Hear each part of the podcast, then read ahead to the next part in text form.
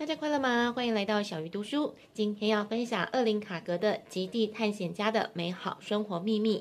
厄林卡格是卓越的探险家，他登过圣母峰，也曾经徒步抵达南极跟北极。这本书分享他如何把探险家的思维应用在日常生活当中。这是一本又像探险手册，又像哲学思考的书籍。作者希望帮助大家发现更有意义的存在方式。我截取了三个很有意思的观点，现在就跟我一起来读这本书。第一个观点是设定自己的指南针。在这本书中，作者写下那一些从未离他远去的梦想，这些梦想在时间里逐渐演变，在好奇心跟野心的驱使下成真。在实现原本目标的过程当中，观察自己，同时开始设立新的目标，甚至看到奇妙的可能性跟崭新的地平线，其乐无穷。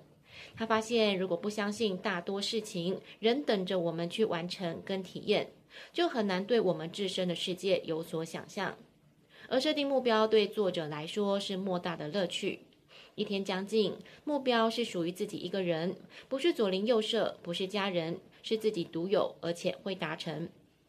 对作者而言，想法浮上脑海的那一刻，决定就完成了。而之后要做的，只剩下理智跟详细思考目标要如何达成。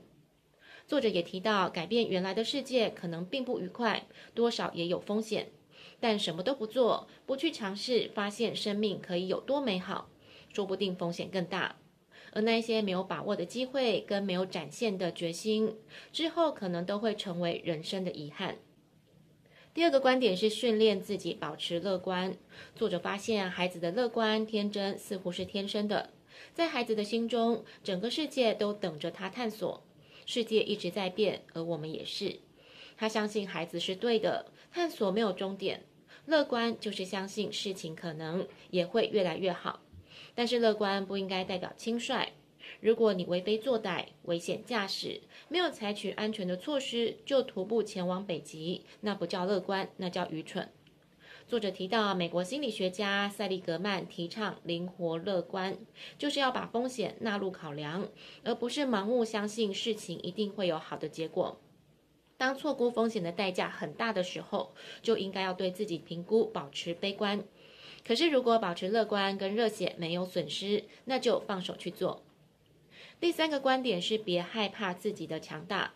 作者去过一百多个国家，见过不少的人，但是他发现大多数的人都低估